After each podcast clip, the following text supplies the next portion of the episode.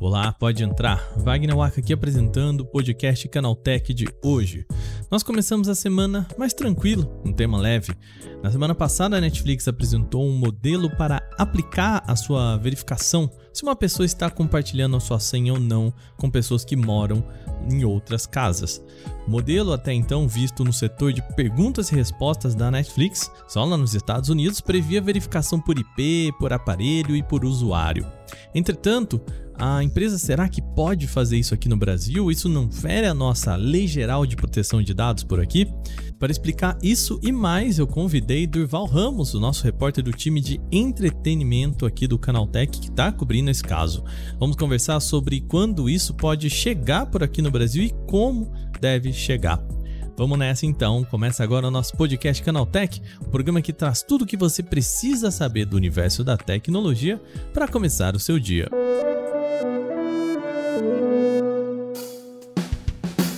Olá, seja bem-vindo e bem-vinda ao podcast Canaltech, o programa diário que atualiza você das discussões mais relevantes do mundo da tecnologia. De terça a sábado, a partir das 7 horas da manhã, a gente tem os acontecimentos tecnológicos aprofundados aí no seu ouvido. De domingos e feriados, também temos o nosso podcast de entretenimento, o Vale Play. Você vai ouvir falar sobre ele mais vezes aqui nesse programa. Só para lembrar, na segunda-feira, ontem, nós publicamos lá no nosso outro feed o Porta 101.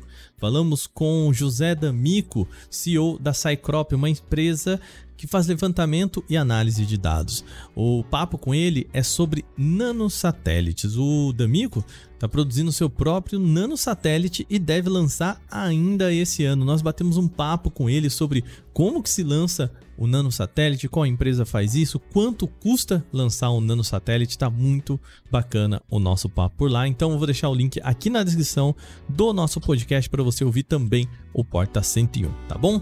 Sem mais então, vamos para o nosso tema de hoje.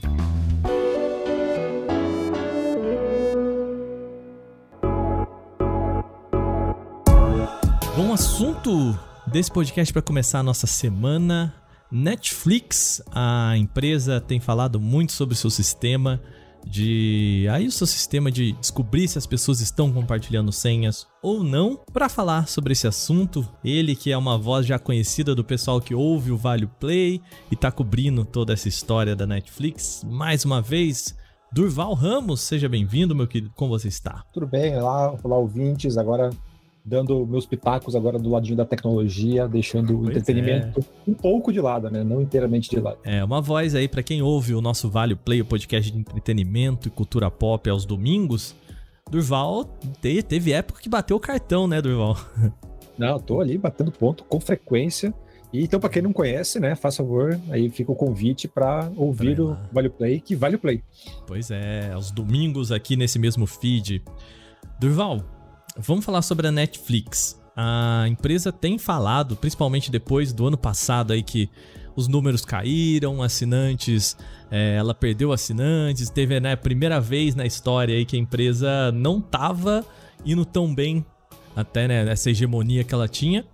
Surgiu esse papo aí de olhar para o pessoal que compartilha as contas. Desde quando? Vamos voltar ali no ano passado. Quando que começou essa história de fato a surgir aí? Você se lembra? Bem, então, Waka, é, tudo começa já ali no comecinho do ano passado, ali meados de abril, que é quando a Netflix traz ali o balanço dela do ano anterior e mostra que pela primeira vez ali em uma década ela tem uma queda de, de assinantes, né? Então ela tem aí os, os, primeiros 10 anos dela é só de crescimento, é aquela, aquela euforia, o streaming é o futuro. E no primeiro sinal ali, primeiro, primeira queda de assinatura, de número de assinantes total, é, acendeu o sinal alerta ali, né? Isso por uma série de razões, desde o momento da, da concorrência, né? a chegada de, de outros streamings, é, outro, e até a própria questão que o pessoal aponta, a, a bolha né, do, dos serviços digitais. Mas o, esse sinal de alerta ele acende principalmente porque a Netflix, como ela passou uma década é, hegemônica, né, ela liderando quase sem concorrência, ela, os preços dela começaram a se distanciar do que a concorrência começou a fazer. Isso tanto aqui quanto lá fora. Assim, aqui quem tem o pacote premium aqui no Brasil paga 55 reais, enquanto tem outros streamings ali que você paga 15, 20 reais. Então aí você consegue ver bem a diferença. Isso não é um, um fenômeno só Brasil. Uhum. E enquanto outros streams também, principalmente lá fora, começavam a oferecer pacotes mais econômicos, com, é, com, com, propaganda no meio, com, com, pacotes, né? A Disney Plus, por exemplo, tinha, você assinava é, quatro, cinco, três, quatro serviços com única assinatura. Então, isso começou a atrair mais a atenção dos assinantes, que, o que é uma das razões que ajuda a explicar essa queda de, de usuários da Netflix. Então, isso está sendo só de alerta faz a Netflix procurar caminhos para rever, reverter a situação, para que essa queda não, não seja contínua, né? Para tentar manter o crescimento que tinha até então. Então, é ali a partir de abril que a gente começa a ouvir a Netflix estudando o lançamento de é, planos com mais baratos com assinatura, que é o que a gente viu ali no finalzinho do ano chegar aqui no Brasil, inclusive. E pouco tempo depois, ali já em junho, julho, começa esse papo de que a Netflix começou a mirar no pessoal que é, compartilhava senha. Né? Tanto que o pessoal também, no, no Twitter, você percebe ali, o, a galera foi desenterrar tweet, é, tweets da empresa, né, brincando, ah, é, a malha compartilhar senhas e tal, que era um comportamento que a própria Netflix não, não incentivava, mas fazia vista grossa, né? ela brincava é, com isso. Parecia então, não se importar, né? Exatamente. Então, é, tanto que o pessoal começou a brincar, né? Ah, aparentemente acabou o amor na Netflix, né? Então, mas é justamente por isso, porque a gente tem, então, no ano passado, esse sinal de alerta acendendo, o pessoal da Netflix percebendo que, opa, peraí, a gente está começando a cair, a concorrência está começando a vir para cima da gente, e então não dá para o pessoal ficar compartilhando senha, não dá para manter do jeito que está, temos que reverter. Então, eles começaram várias políticas, e essa da mirar no pessoal que compartilha senha é um, foi um uma das principais frentes, porque eles viram justamente, putz, tem muita gente aqui que está compartilhando senha, a gente está perdendo, é, a gente está perdendo usuário, usuários em potencial, né? Então eles começam a mirar, começam a, a estudar formas de converter esse, esse, esse, usuário agregado, né, que é um agregado de, de outro, de um amigo, de um parente, para virar um usuário full. Alguém está pagando a mensalidade completa. E daí eles começam, eles lançam ali já em segundo, se não me engano, no começo do segundo semestre, ali, eles começam a testar em alguns mercados, principalmente aqui da América Latina, né? Acho que os, os, os principais ali foram Chile, Peru e Costa Rica, no caso, não era nem a, a política que foi adotada, que foi anunciada na, na, na, semana passada, mas era realmente um de cobrança extra. Se você tinha ali um, um agregado, alguém que não mora com você usando a tua conta na Netflix, a, a ideia da Netflix era cobrar uma taxa, é, variava de país para país, mas ficava ali na faixa dos 5 dólares na média, que era para justamente você, ela, ela compensar esse, esse, esse usuário secundário que estava ali. A gente tá falando aqui, né, Durval, é, não só, por exemplo, você tem um amigo que quer assistir o um negócio e fala, ah, pega minha senha aí. Mas mesmo você, né, na situação, pô, eu, eu moro aqui, meus pais moram na mesma cidade que eu, mas em outra casa, tipo, isso também para Netflix é compartilhar a senha, né? Sim, sim. É. é. então, isso foi um grande debate, na verdade, que surgiu logo depois do, do anúncio deles, assim, que é justamente o que, que é o tal do compartilhar senha. Tem algumas, como você falou, tem algumas situações que, em que isso é mais óbvio, né? Ah, você compartilha para um amigo, para até mesmo um parente que não mora com você, um primo, um sobrinho, tua mãe, às vezes. Mas tem, tem casos que são muito mais específicos, né? Putz, eu tenho duas casas, né? Eu tenho a minha casa aqui e tem uma casa de praia. E daí, pô, como que você vai ficar? Vou ter que ficar pedindo autorização toda vez que for para outro lugar? é, sabe, filhos que têm moram com pais separados, por exemplo. Ah, eu sou o titular da conta, agora vou para casa da minha mãe, vou para casa do meu pai, tenho que ficar alternando como é que funciona. Mesmo alugou um Airbnb, né? Que é muito comum isso, né? Chegou Exato. lá, tem, né? Você bota Exato. só assim. É, então, é que essa questão de viagem, ele até a Netflix até ofereceu ali alternativas para isso, soluções para isso, que são casos pontuais, são casos mais breves, né? Uhum. Mas essas situações, esses composições, a grande, uma das grandes polêmicas que surge dessa nova política da Netflix é o que ele chama de residência Netflix. E a gente tem uma empresa definindo o que é uma residência. E aí entra uma, uma série de discussões, uma série de, de embates, porque não, não, tem como você traçar um denominador comum, né? São N casos, particularidades que podem surgir aí de casa para casa. Vamos voltar a, falar sobre esse, esse, essa tecnologia ou esse conceito, né, Durval, do residência Netflix, né? É, tecnologicamente falando, qual que era a proposta da empresa para identificar qual que é a sua casa? Toda essa discussão ela surge ali na virada, na virada do mês, do dia 31 para o dia 1 quando a Netflix publicou, não foi nem um anúncio oficial, eles, essa, a, o pessoal descobriu que estava na, na, central de ajuda da Netflix gringa, na Netflix americana especificamente, é, uma, uma, mudança na política ali falando sobre o compartilhamento de conta. E como funcionava, né? Os, quais eram esses novos termos? É, falava que você não podia compartilhar conta e que para garantir que você estaria na sua residência, a Netflix ia é, exigir que os aparelhos se conectassem uma vez por mês, uma vez a cada 31 dias, na rede principal da sua residência.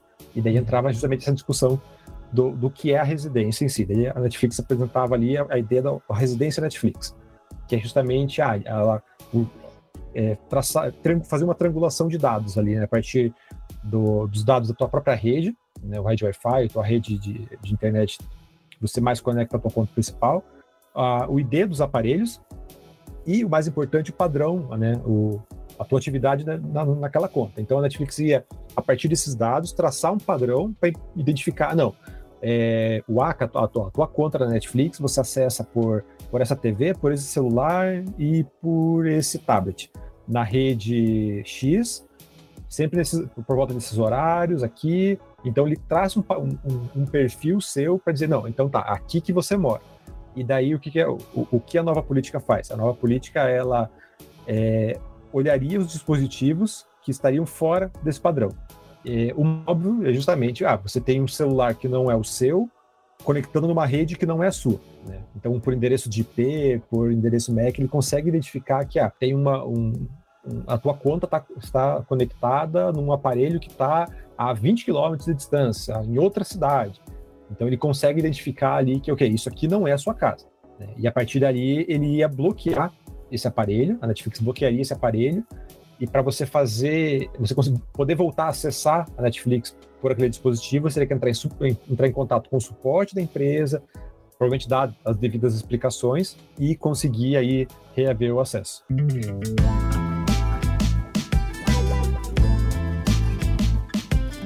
Aí surge a pergunta, assim, né? Eu vi muita gente falando que esses dados, é, isso fere LGPD, isso não? Você chegou a ver alguma discussão sobre isso, Durval? Assim, o quanto a Netflix teria de fato capacidade para fazer isso aqui no Brasil? Lembrando, tá, gente? É, isso não foi algo oficializado pro Brasil, né, Durval? A gente viu lá fora, né, esse chat, mas assim, seria algo que a Netflix conseguiria implementar? Existe essa discussão aqui ou não? Waka, é, pra gente, acho que antes de a gente entrar na, na, nessa questão da LGPD, dos dados especificamente, a gente tem que esclarecer, né, que, é, como eu falei, foi uma novidade que surgiu na Netflix americana, né, não tem nada aqui pelo Brasil, e que, eu não sei se até você entrar nessa discussão um pouco mais para frente, mas que a Netflix ela voltou atrás logo depois. Né, no, isso, então, no dia primeiro a gente tem Estoura Bomba, né, o pessoal encontra aí essas, essas, essa nova política dentro do, do, do da central de, de, de, ajuda da Netflix lá e e descobre isso.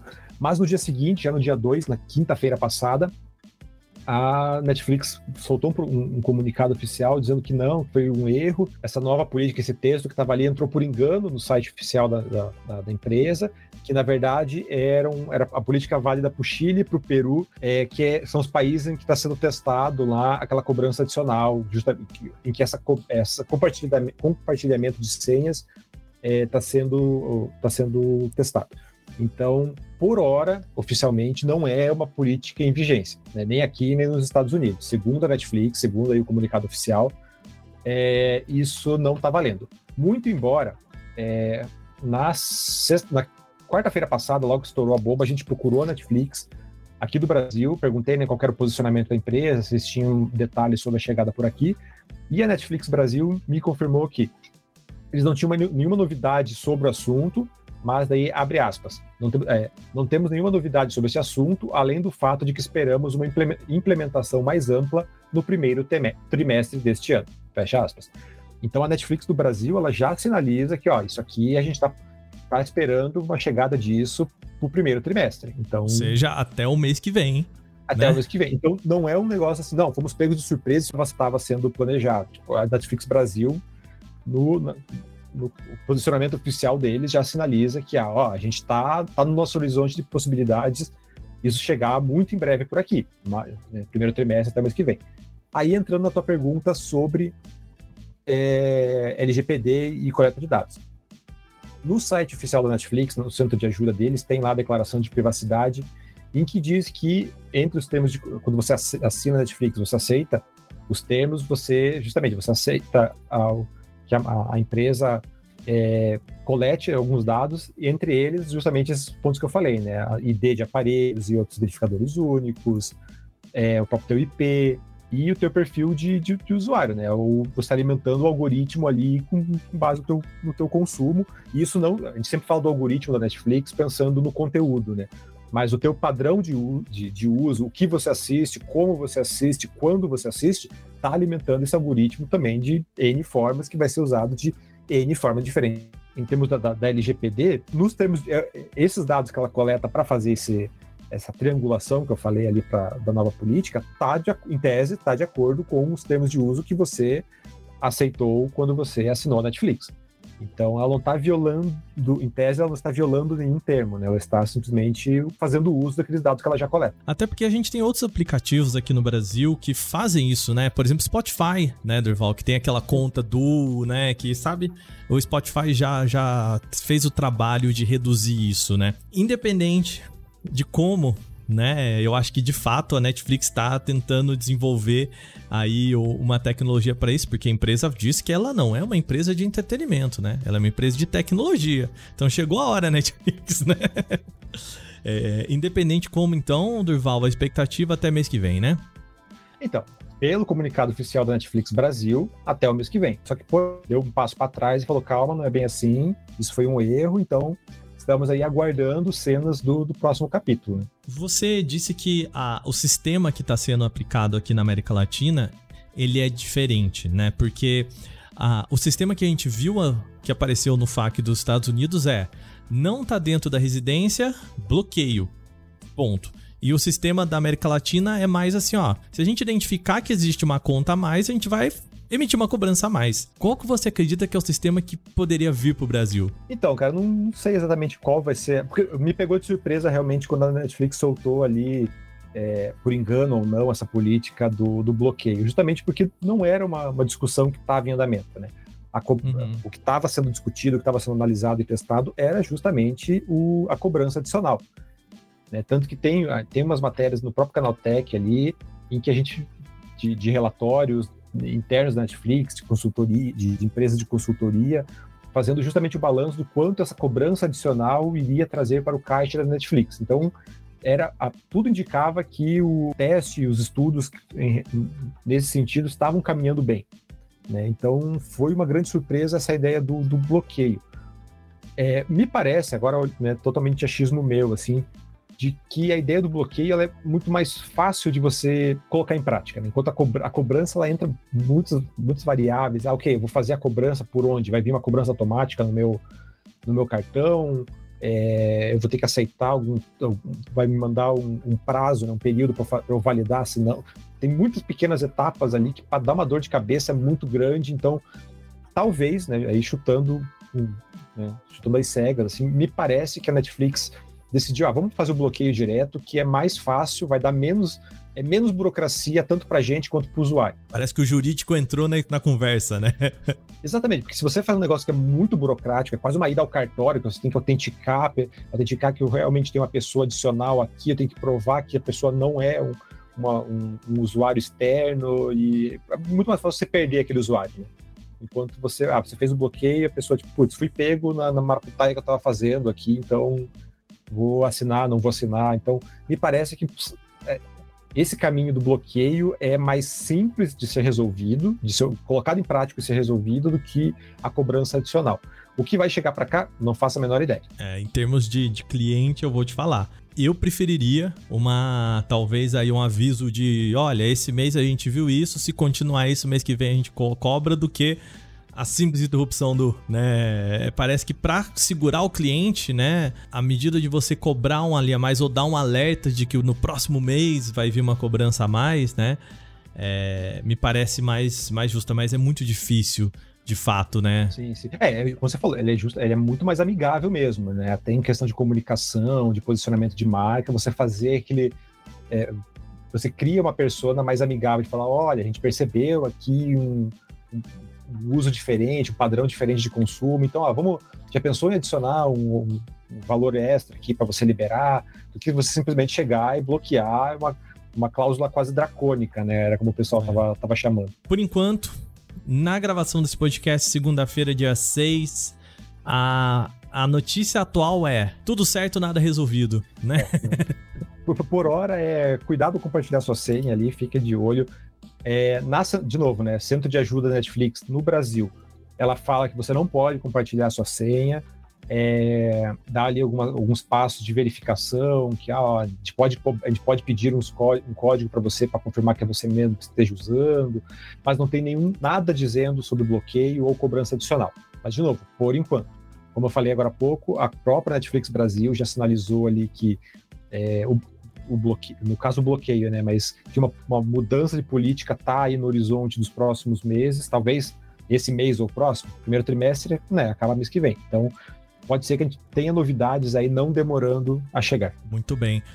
Durval, muito obrigado. É, deixar aqui o convite, fala pro pessoal se quiserem acompanhar os próximos capítulos dessa novela de Netflix e também, né, acompanhar lançamentos e tudo mais, como que o pessoal faz dentro do site do Canaltech. Bem, primeiramente acompanhe os nossos textos lá no Canaltech mesmo, né, o Canaltech, toda essa cobertura sobre Netflix, sobre esse, esse imbróglio da Netflix ali, a gente está acompanhando lá no, no canaltech.com.br mesmo, né, na, dentro da editoria de entretenimento. Então, você acompanhando por ali, você já consegue ver todos os passos dessa novela que vai se desenrolar com certeza. E se você gosta de podcasts, acompanha a gente no Vale Play, que aí todo domingo a gente também está discutindo tanto conteúdo quanto questão de, das plataformas em si. Muito bem. Então vou deixar inclusive aqui duas reportagens, né, aqui no canal Tech. A primeira que o Durval explica como seria esse e agora que opa, voltamos atrás, né? Vou deixar aqui para vocês acompanharem na descrição desse podcast. Durval, mais uma vez, muito obrigado, viu, querido? Eu que agradeço o convite e, né, fica o convite para os ouvintes continuarem ouvindo tanto aqui o podcast Canal Tech quanto o Vale Play. Muito bom. Terminado o nosso bate-papo com o Durval, vamos para o quadro Aconteceu Também.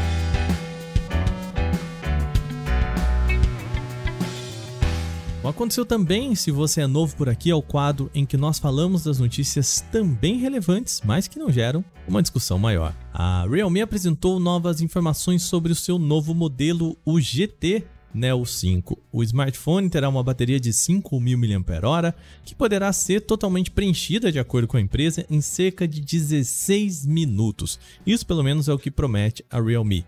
Ele conta com carregamento veloz de 150 watts para isso. A Realme também apontou que o seu próximo smartphone terá uma câmera principal de 50 megapixels com sensor Sony IMX890. O sistema deve ter suporte para estabilização óptica de imagem, o OIS, e modo Turbo RAW, que pode manter altos níveis de detalhes e qualidade de cores. Em outra publicação, a Realme também confirmou a presença do Snapdragon 8 Plus Gen 1 como o principal componente de desempenho. A Realme tem um evento marcado para 9 de fevereiro, quando deve revelar então o preço do produto. A Xiaomi atualizou a sua linha de smartphones intermediários da submarca Poco com dois modelos, o Poco X5 5G e X5 Pro. Ambos chegam com diversas especificações em comum, mas se diferenciam principalmente por desempenho e câmeras. Vamos lá. A versão Poco X5 Pro é a mais avançada e tem processador Snapdragon 778G, a câmera principal do Poco X5 Pro tem 108 megapixels. O dispositivo será vendido com versões de 6 ou 8 GB de memória RAM e 128 ou 256 de espaço para armazenamento interno. Já o Poco X5 5G aparece como uma opção mais acessível. Ele traz o Snapdragon 695 e mantém as mesmas configurações de RAM e armazenamento interno, ou seja, 6 e 8 GB de RAM, 128 ou 256 de armazenamento interno. Já o conjunto de lentes da versão 5G cai um pouquinho ali com o sensor principal de 48 megapixels. Os dois smartphones foram apresentados somente para o mercado europeu. O modelo 5G parte do equivalente a R$ 1.500, sendo que o 5 Pro sai pelo preço inicial de R$ 1.800 na conversão direta, sem contar impostos. Próximo episódio de The Last of Us vai chegar mais cedo ao streaming. A HBO confirmou que o quinto capítulo da série baseada nos jogos de PlayStation será transmitido na noite de sexta-feira, dia 10, dois dias antes do habitual domingo.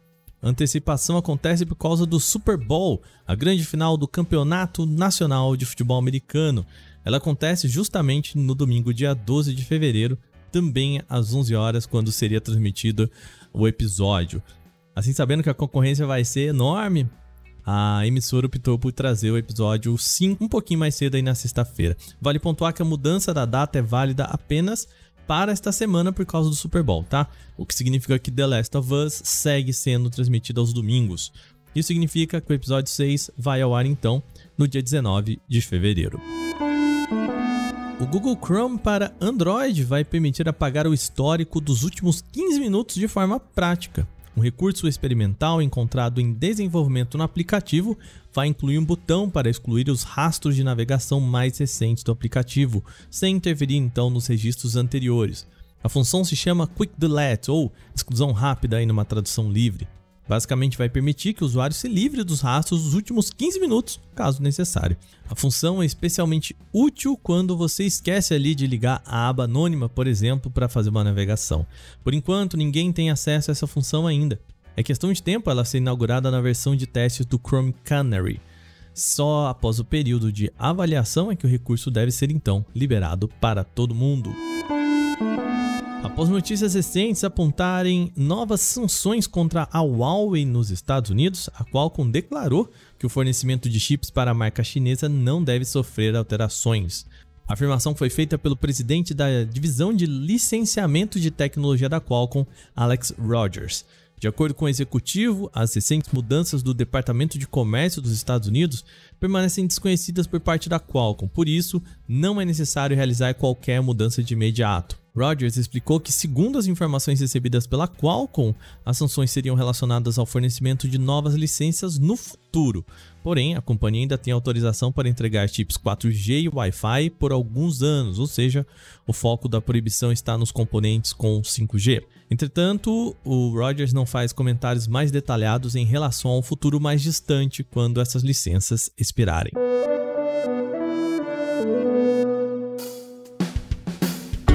Com essas notícias, então, o nosso podcast Canaltech de hoje vai chegando ao seu fim. Lembre-se de seguir a gente, deixar aquela avaliação em seu agregador de podcast se você utiliza um. Nós lembramos que os dias da publicação do programa são de terça a sábado, sempre com episódio novo logo de manhã, às 7 horas, para acompanhar o seu café. Esse episódio foi roteirizado, apresentado e editado por mim, Wagner Waka, e contou com reportagens de Vinícius Mosquen, Durval Ramos e Igor Almenara. A revisão de áudio é feita pela dupla Gabriel Rime e Mari Capetinga, e quem co-apresentou aqui comigo foi Durval Ramos. A trilha sonora é uma criação de Guilherme Zomer e a capa desse programa foi feita por Eric Teixeira. A gente vai ficando por aqui, amanhã tem mais, aquele abraço, tchau, tchau.